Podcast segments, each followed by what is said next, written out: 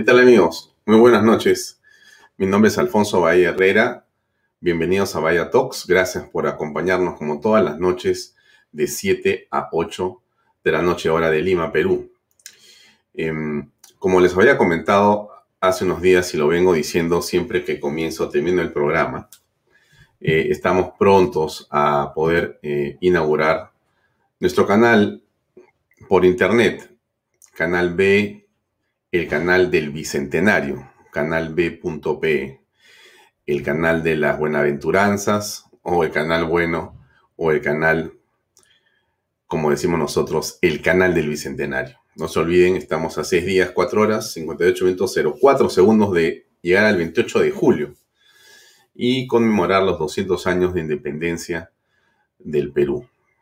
Especial momento, sin duda, para todos. Estamos eh, en la mitad de un proceso político, ha concluido una parte con la proclamación del ciudadano Pedro Castillo por el Jurado Nacional de Elecciones.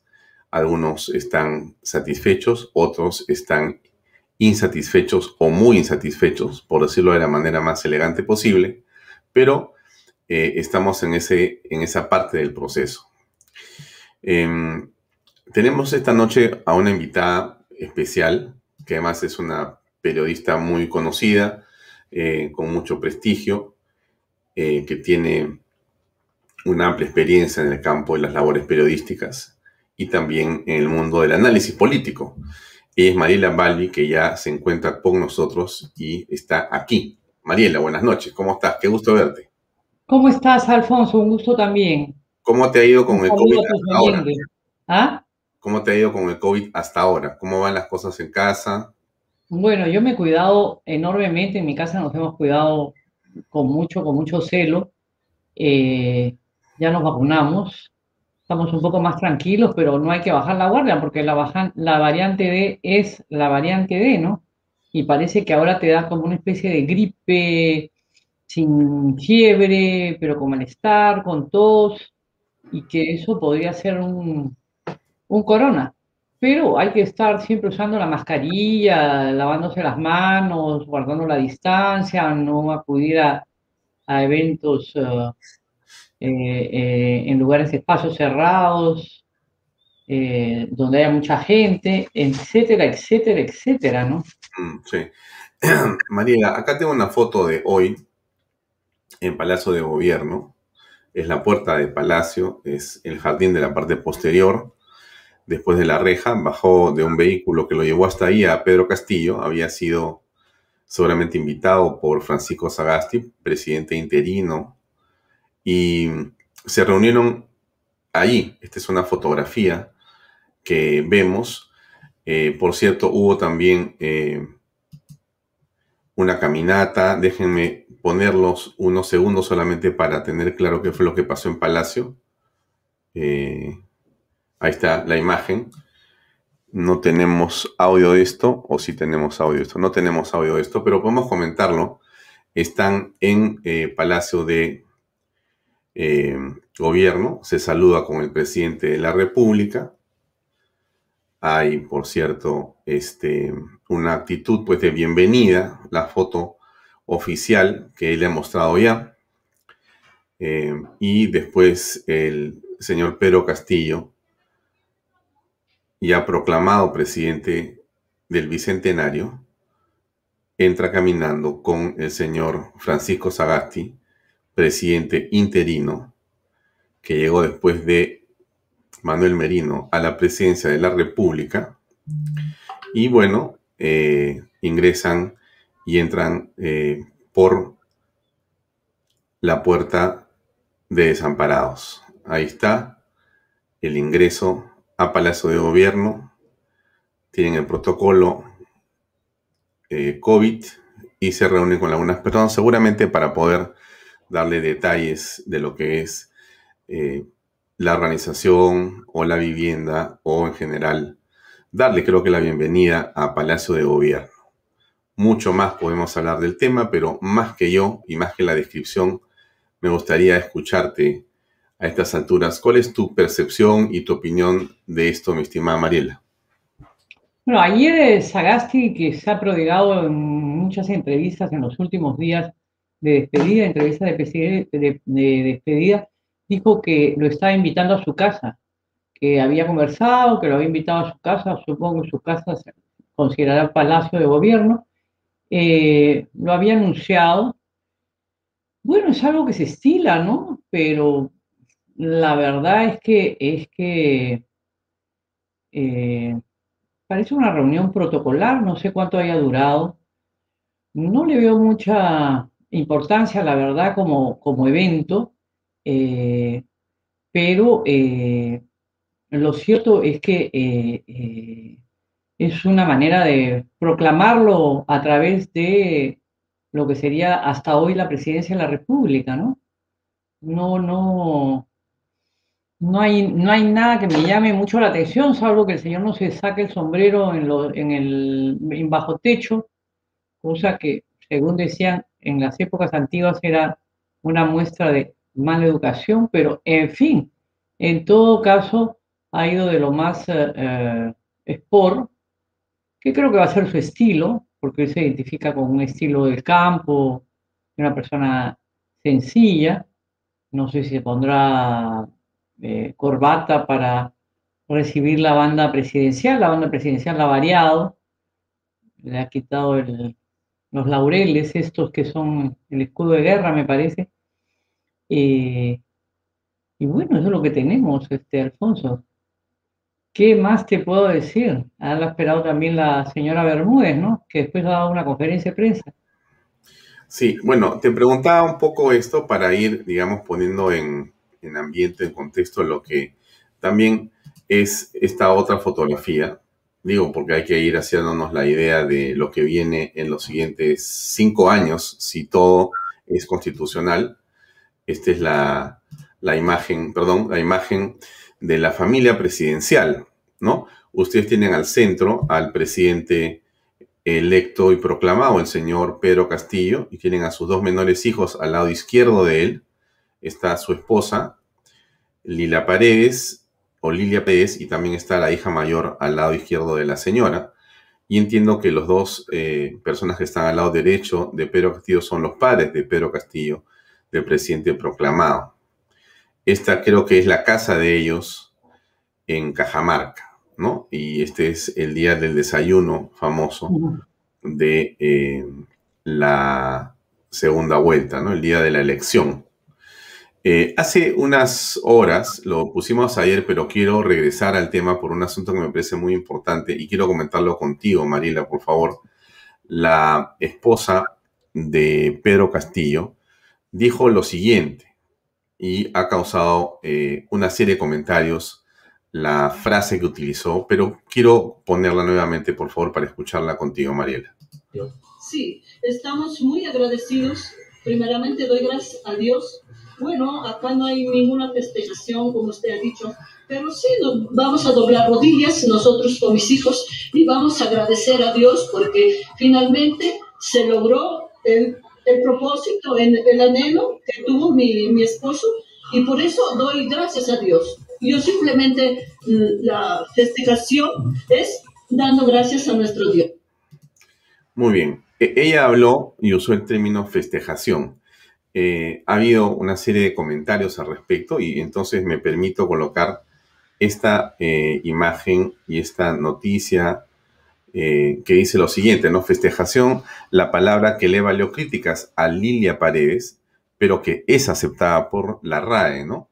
No, es aceptada por la RAE, la RAE dice que es un uso y que bueno, porque viene de festejo y es un, pero que el término de celebración, de festejo, pero que el término correcto es festejo, ¿no? No festejación. Ahora, Mira, la verdad es que el, habla oral y el habla escrita eh, son, son dos cosas muchas veces diferentes. Eh, la gente tiende a modificar el lenguaje en el, en el habla, en el, en el, lenguaje oral. Eh, eso es una cosa, es un fenómeno que va enriqueciendo la, la lengua y que se produce en todos los idiomas del mundo. Pero el tema es que la señora es una profesora, ¿no? Ese es el, asunto. Entonces, no sé, pues, o sea, claro, no es el, no es el gran, gran, gran problema del gobierno, porque además la señora no ha sido elegida para nadie, la señora es esposa de y es un acompañante en este camino político que ha emprendido Pedro Castillo, pero es una profesora y él también es un profesor.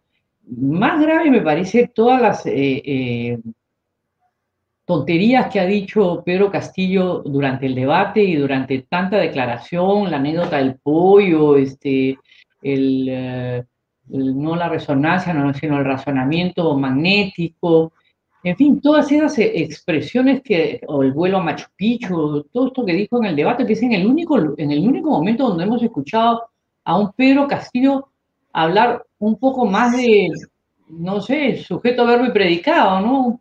Un poco más de tres o cuatro o cinco palabras, porque después no lo hemos escuchado hablar, digamos, eh, eh, sobre un tema, extenderse, eh, responder aclarar inquietudes, etcétera, etcétera, etcétera.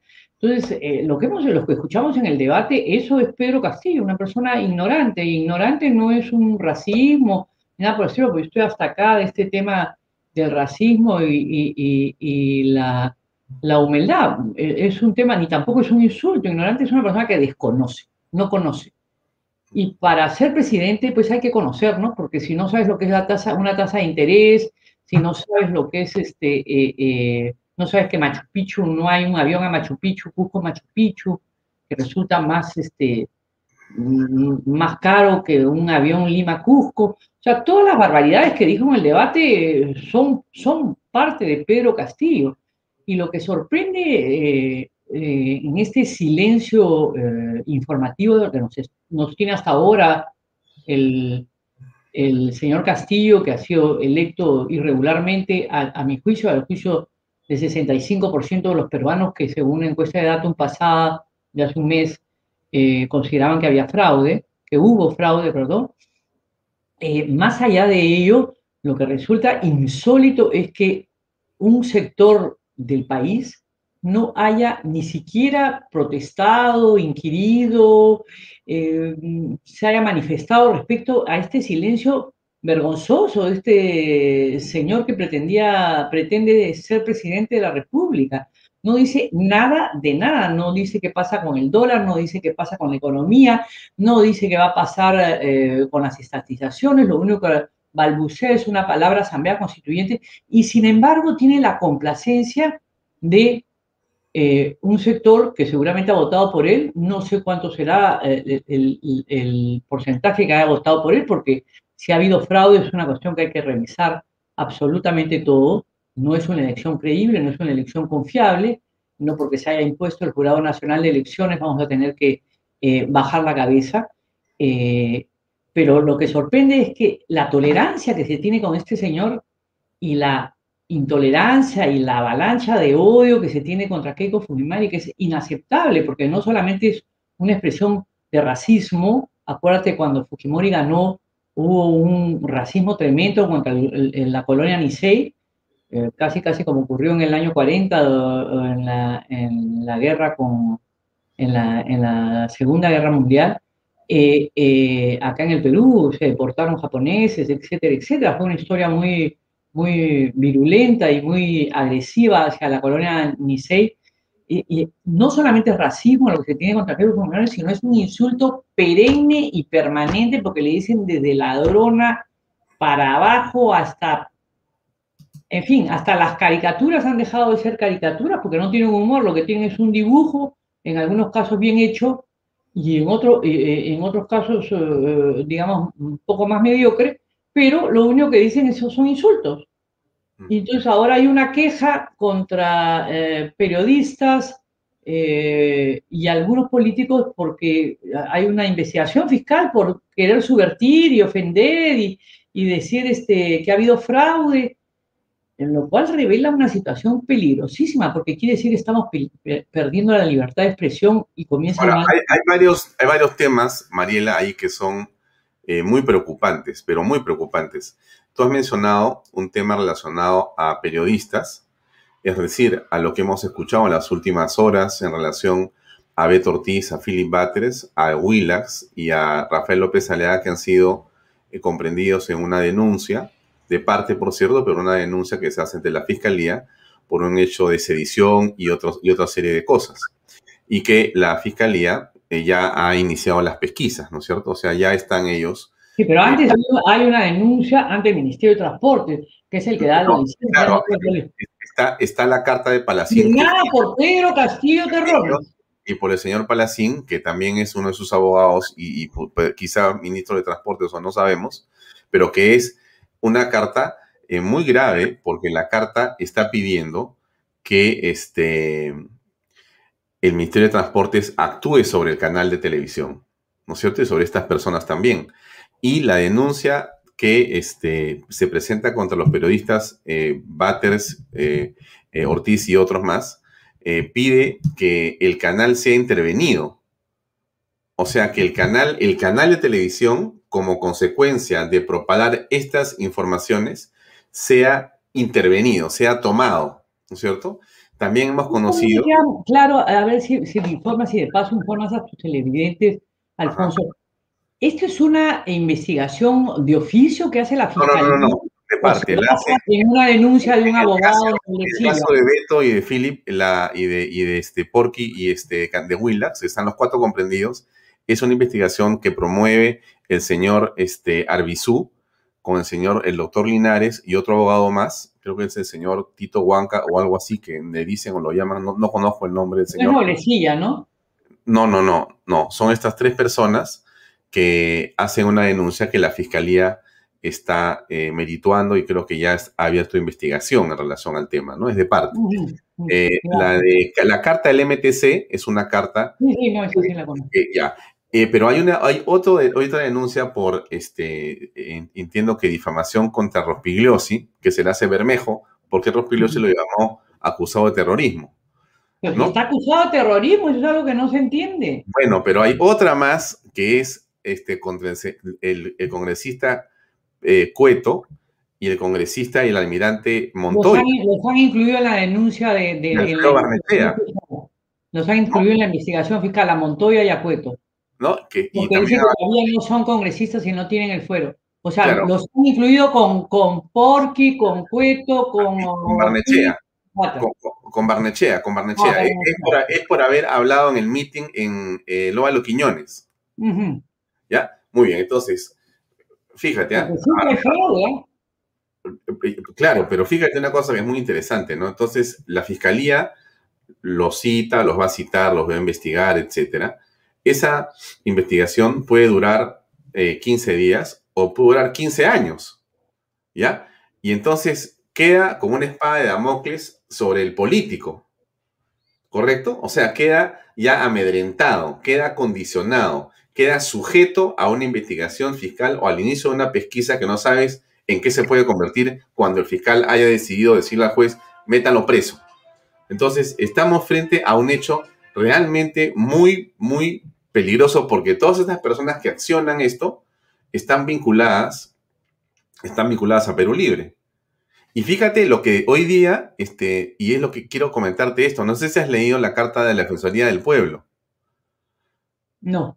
Ya, mira, yo me la han enviado hace un poquito, no la había visto, yo había estado en otros temas, pero te la quiero comentar y la quiero leer a, los amigos que nos siguen porque es, es tremendo. Mira, mira lo que hemos hablado, o sea, los abogados de Perú Libre detrás de Philip Butters, detrás de periodistas y, detrás de personas que opinan en contra de sus intereses, ¿no? Ya, ahora, detén ahí la figura, ahora escucha lo siguiente. Ahora está esto que te voy a mostrar, porque está la, la carta y la voy a compartir para que la veas también tú. Aquí está la magia de la televisión.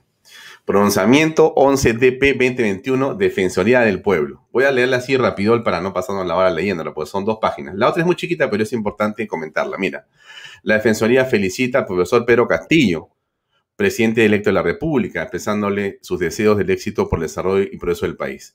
Bueno, ta, ta, ta, ta, ta. Cabe señalar que la corrupción genera una pérdida anual de más de 23 mil millones de soles del erario nacional, ¿no? Que lo ha dicho la Contraloría. ¿No? Muy El, el es un flagelo, pa, pa, pa. Sobre el particular, ¿no? La Defensoría del Pueblo ha sostenido en reiteradas ocasiones que la corrupción no solo socava las bases del sistema democrático y afecta a la legitimidad de las instituciones, sino que provoca vulneraciones en los derechos de las personas, etc.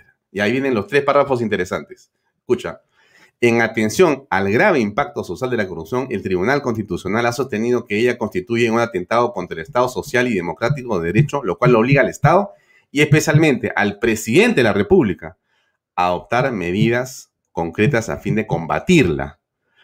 Para la Defensoría del Pueblo, la cercanía al poder de personas que han incurrido en actos de corrupción resulta especialmente peligrosa pues pone en riesgo la objetividad de la investigación de estos delitos y la imparcialidad de la actividad jurisdiccional dirigida a sancionarlos. Y la última es, por todas estas razones, consideramos que el presidente de la República tiene la obligación constitucional de liderar la lucha contra la corrupción y mantener la integridad de dicho cargo, alejando de su entorno, alejando de su entorno a personas investigadas y con mayor razón condenadas por delitos de corrupción, Lima, 21 de julio.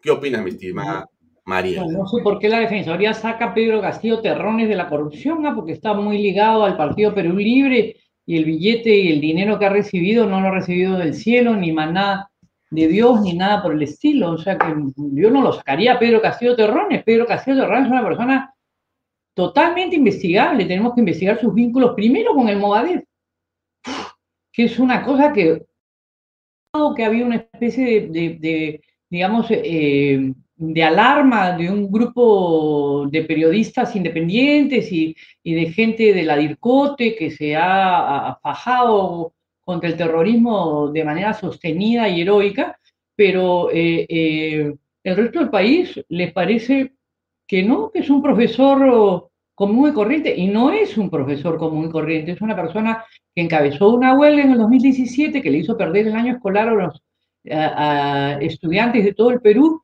y que está vinculado al Movadef. Y después se ha tratado de decir Castillo es el malo, eh, perdón, Cerrón es el malo, Castillo es el bueno, pero nadie sale del Movadef para ser bueno, ¿ah? Y yo no estoy segura si el Movadef lo digita o, o lo o lo dirige a través de, la organización. Sendero es, es, eh, son, gente bastante hábil, ¿ah? no, no, no, y tienen experiencia política. Entonces, el señor Castillo primero tiene que deslindar, nunca ha deslindado como Adef, nunca ha dicho que Guzmán es un asesino, nunca ha dicho que, eh, el terrorismo destruyó al país, que hay que seguirlo combatiendo, ni nada por el estilo. Sus, uh, declaraciones en, eh, eh, cuando el atentado de Vizcatán fue, fueron realmente lamentables, ¿no? O sea, quería hacer pasar junto con la prensa, que es lo aterrador, junto con un grupo de medios, quería hacerlo pasar como si hubiera sido una cosa del narcotráfico e incluso provocado por fuerza popular, por el fujimorismo. Ya eso era una cosa delirante. Pero en fin, eso es un gran, gran rabazo de paja que tiene el señor Pedro Castillo. En segundo lugar, el señor Pedro Castillo está vinculado con la corrupción de los dinámicos del centro, porque si está Cerrón metido en todo este levantamiento de dinero, eh, ¿de dónde ha sacado para, para helicópteros, para avionetas, para, para todo tipo de transportes eh, eh, que ha utilizado durante la campaña? Y luego está el caso de, de, Cerrón, que hoy día he visto que ha pedido un habeas corpus para poder salir del tema de la inhabilitación o otro habeas para salir del tema de la habilitación para la función pública. Y lo que se ve acá es que no van a luchar contra la corrupción. Esto es lo que se ve, esto es un pacto eh, de corruptos, ¿no? Porque está Vizcarra, está Humala, está Cerrón, está Castillo, eh, eh, está Bermejo, está Quispe Palomino, en fin, es un cogollo, pero realmente, realmente alucinante, porque no puede ser que haya, se haya tenido tanta tolerancia frente a esto, tanta tolerancia.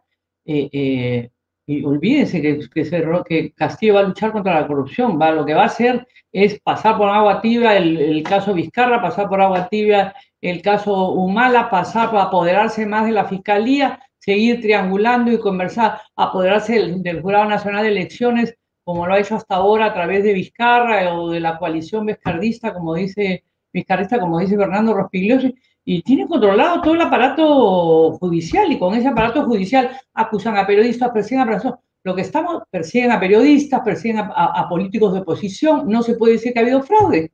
Un fraudazo, pero de padre y señor mía, y como no se puede mostrar, porque no lo vamos a poder mostrar, porque el jurado está más parcializado, mira nomás al, al, señor Rodríguez, eh, eh, no, no, no, el otro, el otro, el otro, el jurado, el que, el que funge de chef. El que hizo. tampoco Arce. Rodríguez Montesa es, sí, pero el de la fiscalía, ¿cómo se llama? Rodríguez Montesa, ¿no?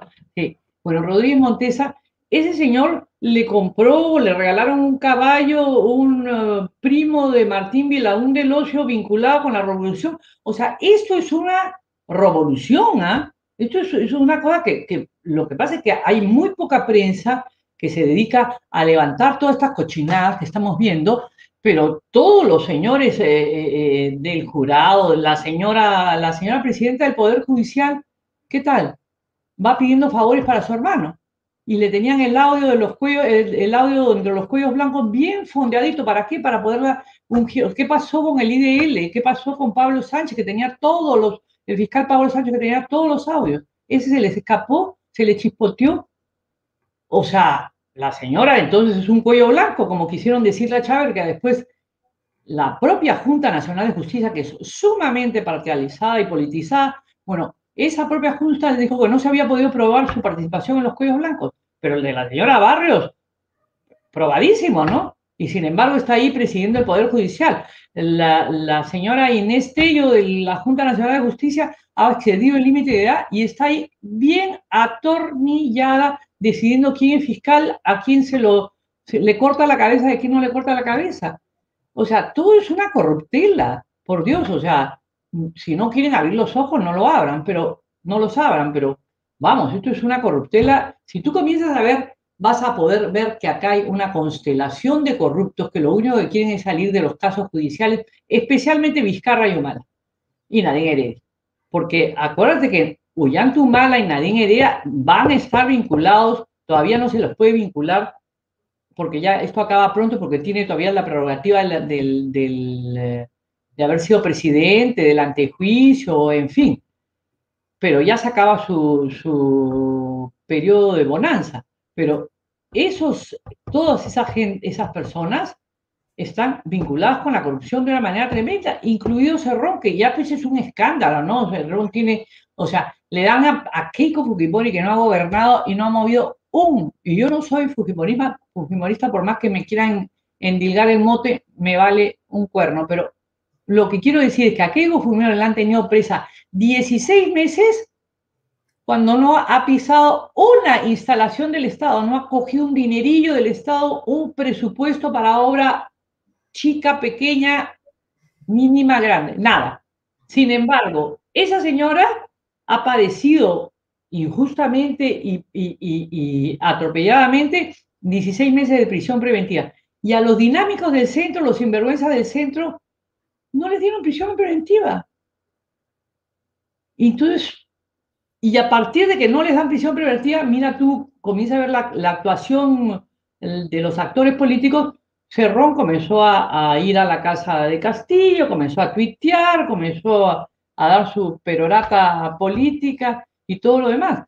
O sea que esto, esto es, estamos encima de un cartucho de dinamita, esa es la verdad.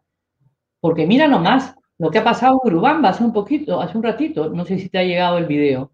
Hay una manifestación en el Valle Sagrado al lado del Hotel eh, Tambo del Inca, creo que es el hotel del Grupo Brescia, que dice, este hotel es de los, de los, eh, de los cusqueños, hay que, hay que eh, hacerlo, hacer uso de ellos, en fin. O sea, y, el rondero que hemos visto declarando hoy día con toda prosapia que él se, que se tiene que encargar de las rondas que él dirige o que él, de las cuales él participa, tienen que encargarse de la seguridad en la capital. O sea que estamos Estamos sobre un cartucho de dinamita, la propiedad privada está siendo amenazada, la libertad de prensa está siendo amenazada. Este es el video a que te refieres. ¿Ah? Este es. de, qué me hablas? Del, del, Campo del Inca. Del, acá te voy, a, te voy a leer. Un ratito. El Hotel Tambo Inca es del pueblo y hay que tomarlo con los urobambinos. O sea, esto es la marcha al frente del Hotel Tambo Inca. No sé si la llegas a ver. Sí. ¿La llegas a ver? La acabo de poner. ¿La ves en la computadora tú? Sí. No, no le he puesto algo. Si quieres le pongo, pero lo que dicen básicamente... Así es.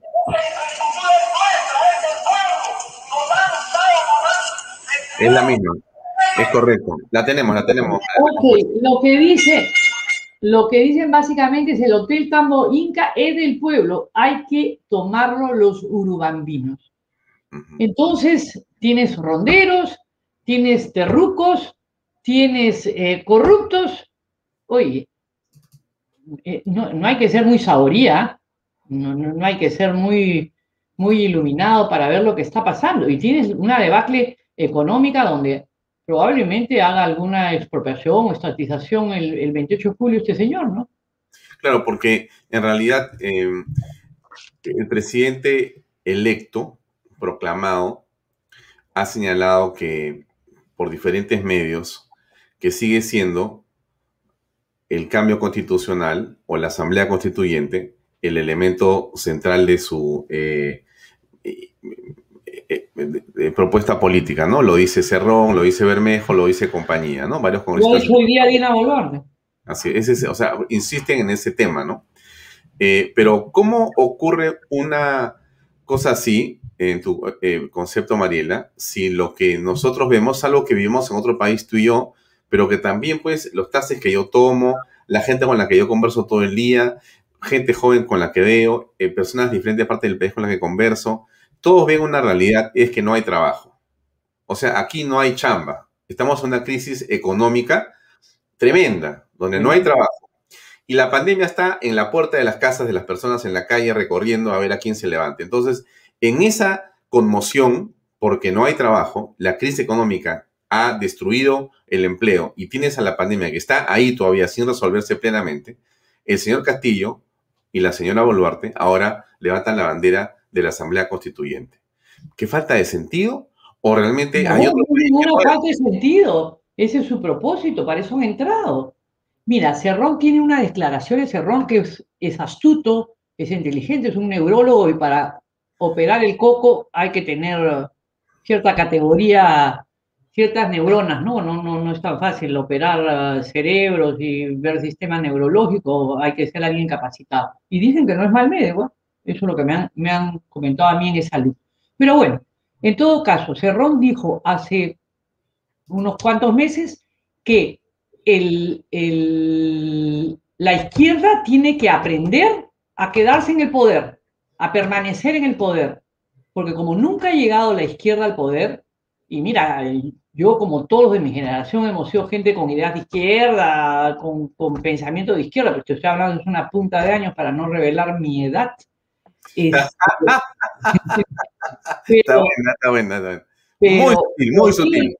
Quiero decirte, conocemos bien a la izquierda, por lo menos mi generación conoce bien a la izquierda porque todos o la gran mayoría éramos izquierda. En todo caso, esta, esta izquierda nunca ha ganado las elecciones, nunca.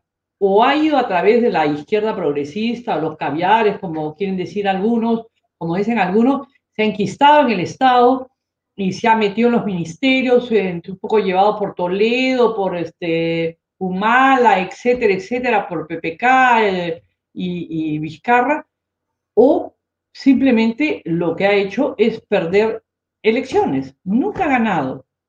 Por los votos, nunca ha ganado. Como ahora, no ha ganado. Ha ganado con fraude, que es, una, es peor que un dólar agujereado, ¿no? O sea, es una presidencia agujereada. Pero en fin, en todo caso, lo que unifica a todo este frente de extrema izquierda, porque no es un frente de izquierda, Verónica Mendoza, como se ve, y Pedro Frank y todos los satélites de este Juntos por el Perú, que no Juntos por el Perú, sino todos, todos por la victoria, en fin, lo que era antes el, partido de Verónica, el grupo, ni siquiera es partido, no podido ni siquiera inscribirse Verónica Mendoza como partido, o sea, lo cual ya te indica la poca fuerza y la poca ascendencia que tiene en la, en el, en, entre la gente, entre el pueblo, como dicen ellos.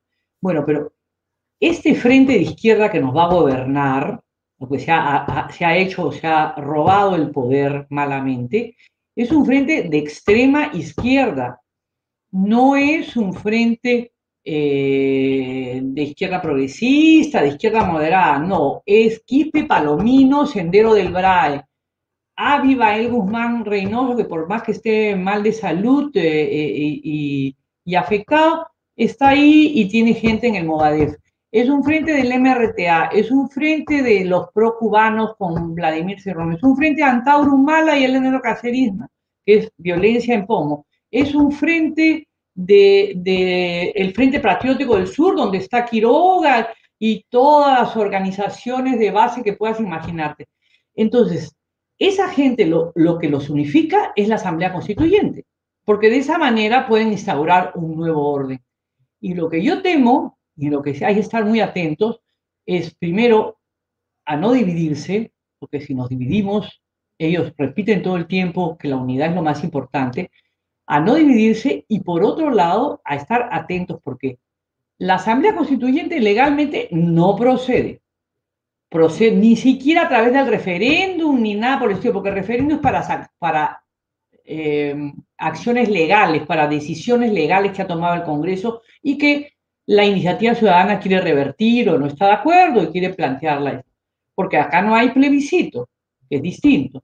Entonces, lo que yo temo que suceda es que se hagan de una constituyente a lo Chile, metes a todo el foro de Sao Paulo, bueno, no necesitas mucho porque acá tienes dinamita y, armas eh, como cancha, y comienzas una algarada, comienzas una, una escalada de violencia y sacas la constituyente a punta de miedo y patadas. Cosa que no debe ocurrir porque no es legal, no es constitucional, pero que el objetivo de ellos es ese, eso es clarísimo. Ahora, Has tocado el tema de la constitución, que es un tema importante, ¿eh? que, no quisiera pasar sin mostrarte un ratito el video de Lucas Gersi. Por favor, quiero que veas un segundo. Adelante, dura apenas un minuto para escucharlo y seguimos con el tema de Mariela. Muy buenas tardes, les saluda Lucas Gersi. A través de este video quiero invitar a todos ustedes a que nos acompañen este viernes 23 de julio a la gran marcha democrática que va a haber ese día todos los peruanos demócratas, todos los colectivos, todas las personas que creen en el Estado de Derecho, tenemos que participar para empezar a construir una oposición pacífica, responsable, democrática, pero absolutamente decidida en defensa del Estado constitucional y de la forma democrática de gobierno. Todos juntos vamos a preservar, a través de nuestra vigilancia permanente y de nuestro activismo, la libertad en el Perú. Tenemos que estar presentes. Muchas gracias. Esto es lo que dice Lucas Gersi, hijo de Enrique Gersi. También Lucas es un tipo brillante y un hombre valiente que está haciendo esta movilización nacional y nos eh, invita a que estemos, no a, mí, a nosotros, por cierto, sino a todos los que escuchamos, eh, el día 23, ¿no? Frente a Palacio de Justicia. Bueno, ¿qué piensas de tema? Me parece muy bien, se organizan muchas marchas, hay muchos colectivos. Lo único que yo estoy en desacuerdo es que se critique a Fuerza Popular y a Keiko Fujimori diciendo que no ha hecho nada, que se ha hecho. Keiko Fujimori es la persona que nos ha conducido hasta esta situación. Yo no sé si otro político hubiera podido superar a Pedro Castillo, la verdad. Y le han hecho un fraude ominoso en la cara de todos, de todos y de cada uno de los demócratas. No es la persona que nos ha llevado a la debacle, por el contrario, ha permitido la unidad de diversos sectores políticos.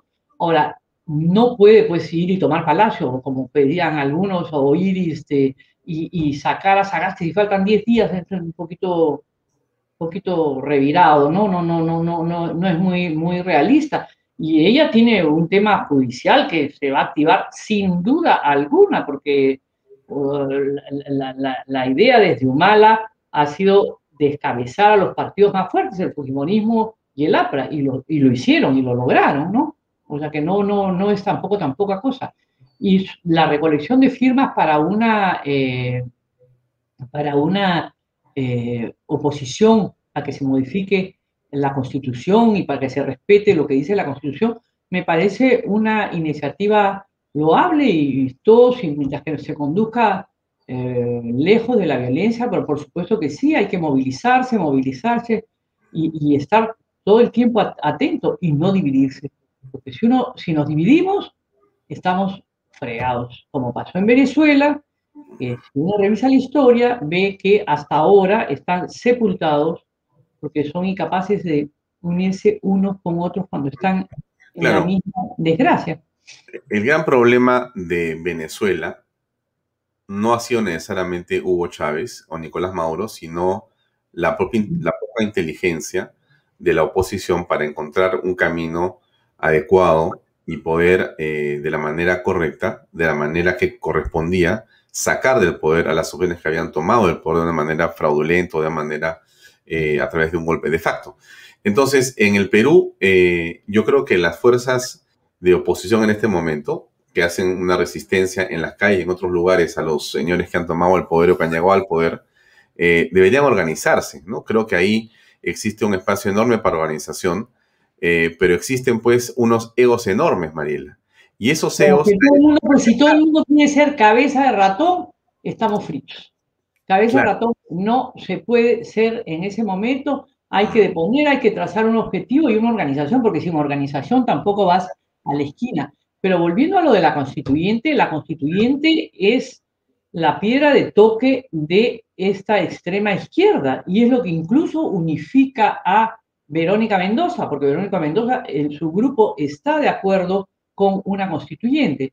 Entonces, ese es el único tapón que veo yo, se puede, porque la mesa directiva del Congreso se está viendo un poquito peleaguda, hay ambiciones, hay, eh, en fin, todo tipo. O sea, yo no puedo entender como un partido como Acción Popular, que es un partido heredero del pensamiento de Belaunde, un demócrata cabal eh, que, fue dos veces presidente, pueda creer siquiera que puede ir, ya sea presidiendo o, de comparsa, en una mesa directiva con terroristas. Mm. Es que, es que, hay, que hay, que estar, hay que estar mal de la cabeza, ¿no? O sea, bueno, yo, tengo, yo tengo eh, todavía la esperanza de que Mari Carmen Alba, que tiene un ADN eh, vinculado a personas demócratas de larga trayectoria en el país, justamente de Acción Popular. Bani Carmen es una abogada y es una congresista electa de Acción Popular. Esta mujer inteligente pueda conducir esa bancada hacia un derrotero absolutamente democrático y que ayude. El momento Acción Popular se está sentando con, con el partido de Castillo, cosa que para mí como demócrata de mucho, de larga data, es inaceptable. No se vincula, no se relaciona. Un demócrata no se relaciona con Sendero, no se relaciona, pues, por más que quieran eh, lavarlo, por más que tienen a Bermejo y tienen a seis congresistas eh, investigados por terrorismo. Mm.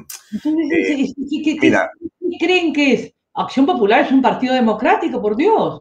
Bajemos, la cabeza, bajemos a, la realidad.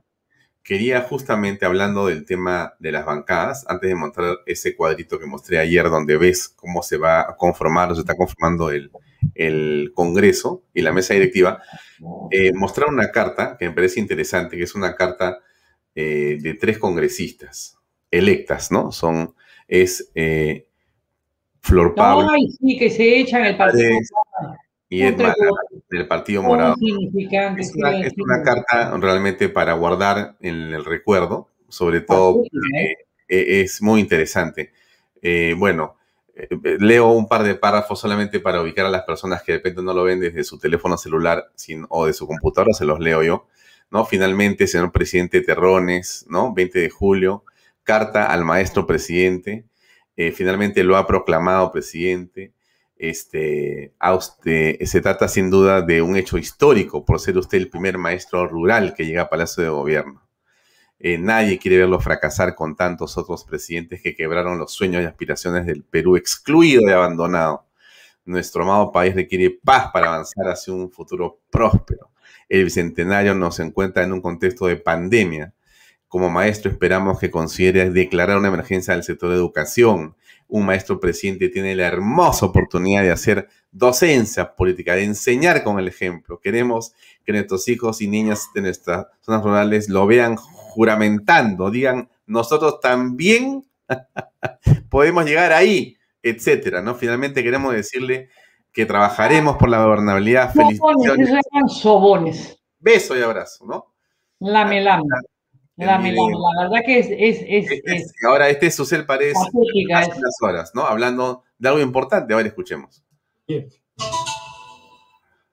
Este, ¿Tú crees que el presidente el 28 de julio debería insistir en esta propuesta de ir con, de ir, este, con la Asamblea Constituyente bajo el brazo, o la reforma total de la Constitución?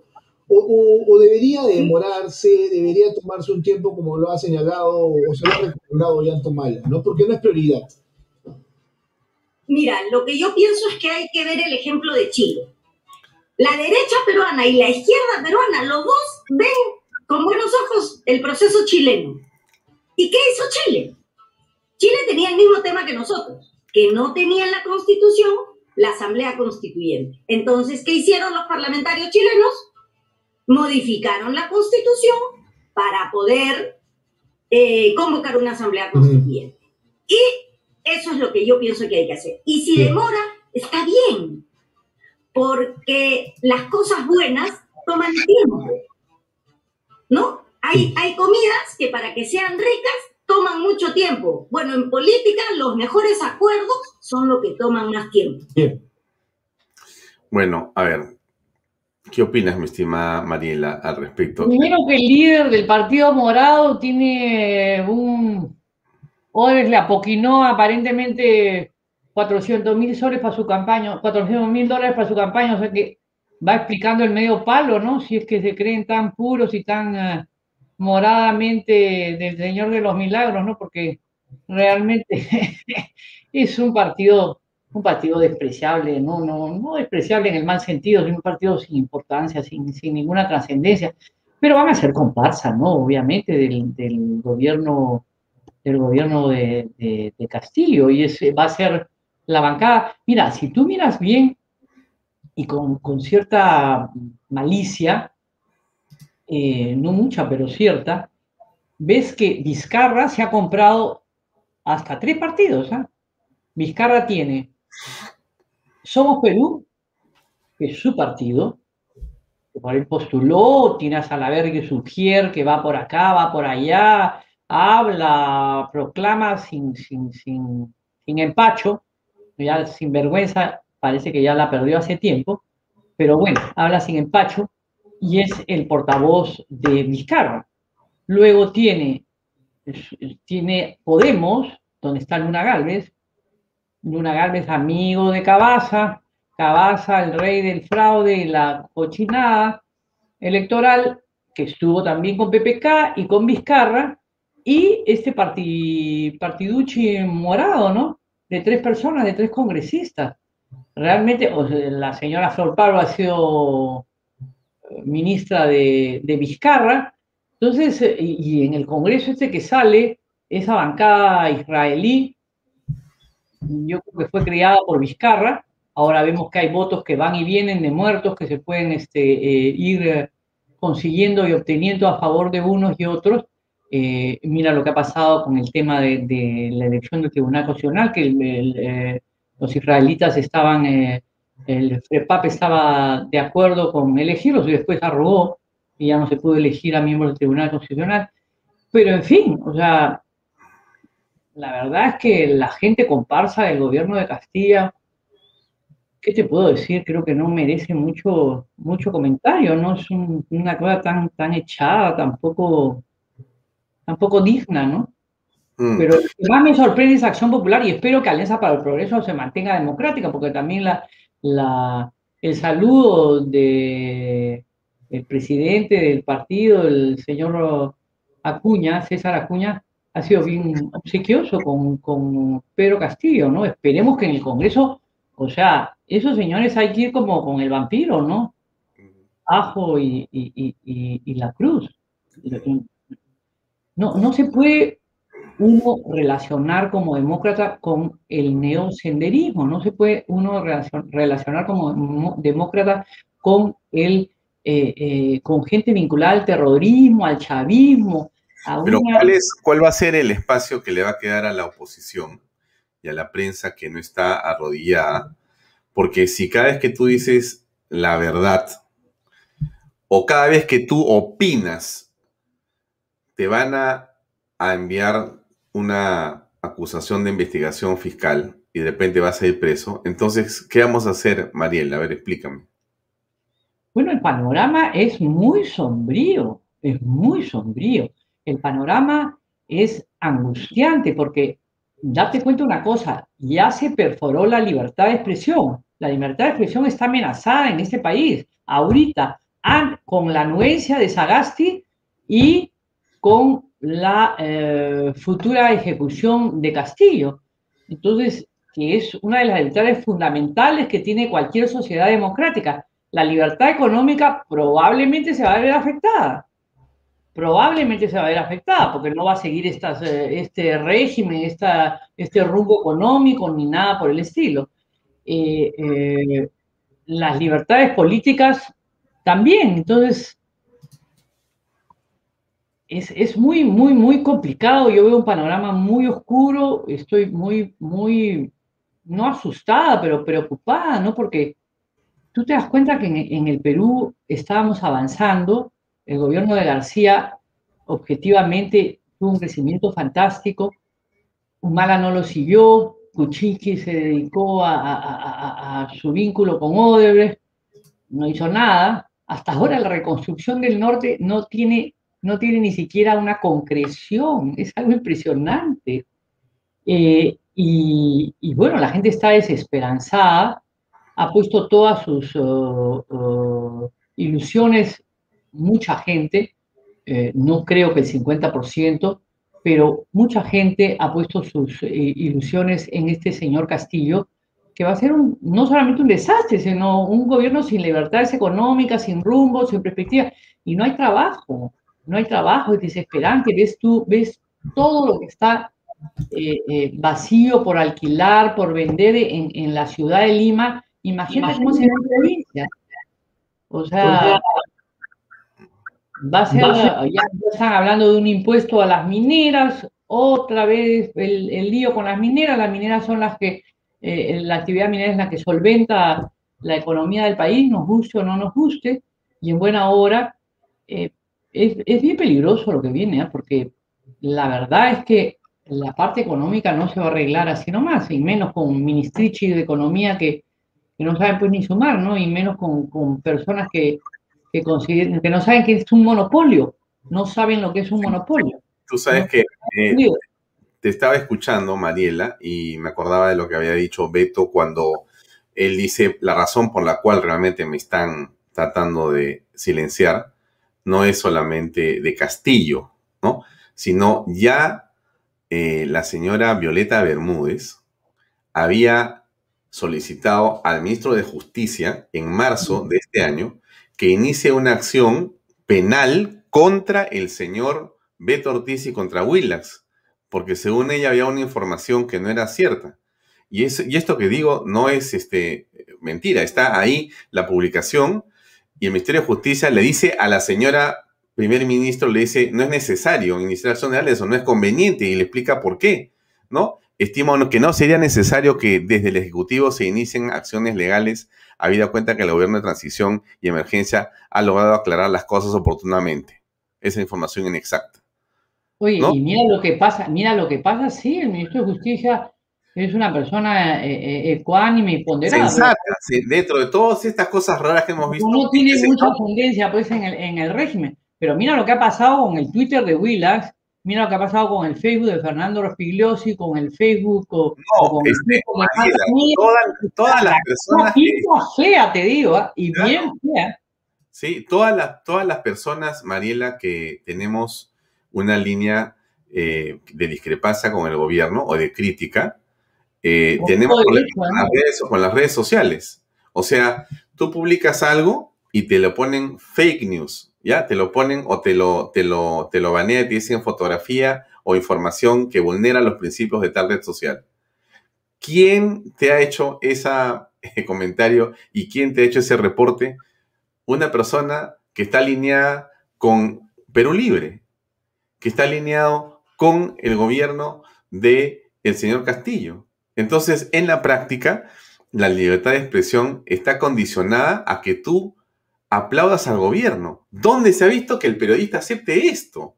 O sea, ¿sabes qué cosa?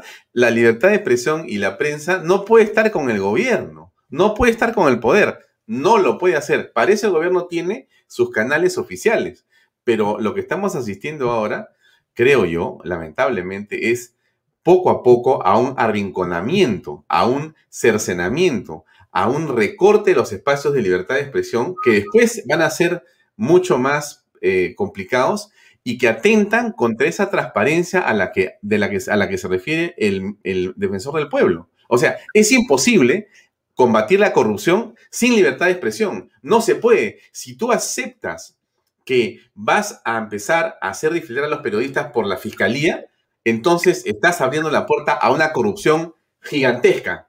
O sea, lo estás aceptando. Además, en el caso del Twitter, es de, de Willas, es porque, porque se saca al ministro de Salud, a la, primera ministra, bailando, ojalá que te mueras. Es una cosa, pero no solamente de, de terror, sino es una cosa mal hecha. Es una paparruchada, es una cosa, pero realmente a quién se le ocurre primero gastar plata en orquesta, en bailar, cuando lo que se necesita es otra cosa, cuando no hay, no hay cama sucia en Loreto.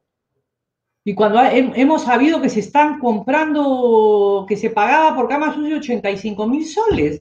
¿Pero qué es esto? Esto es, o sea, hay, que estar desubicado, ¿no? Hay, que estar desubicado. Yo comprendo que, que haya todo un entusiasmo por la vacunatón y me parece bien, yo no tengo por qué necesariamente agradecer a nadie porque la vacuna es un derecho y tuvimos que debimos habernos vacunado desde septiembre, en el momento que se iba a firmar el contrato con Pfizer, no cuando entró la vacuna china y toda esta corruptela encabezada por Vizcarra. Y que según dicen, por haber puesto una fotito ahí, no sé si será verdad o mentira, porque sale Vizcarra con unas eh, enfermeras, en, en, una gente del sector salud en, de Villa María, se había, se había puesto su segunda dosis. O sea que estamos ante un...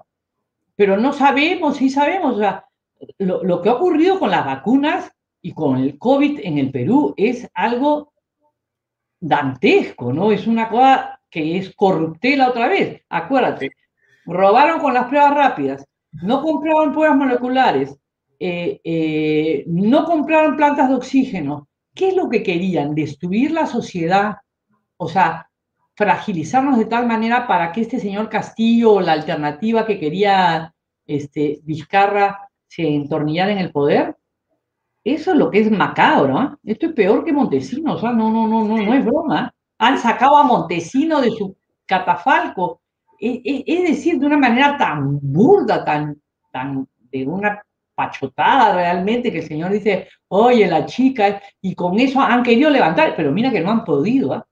Y sin embargo, ayer, en este Congreso que sale, que es un Congreso también bastante cuestionable, porque el presidente de la República está ahí sentado porque se impidió votar a quienes habían votado, se impidió eh, elegir al nuevo presidente del Congreso cuando sacaron a Merino con un golpe de Estado o una algarada o como quieras llamarlo, con un golpe de masas, se impidió elegir al nuevo presidente del Congreso entre los que habían estado por la vacancia, aprobado la vacancia de, de Vizcarra.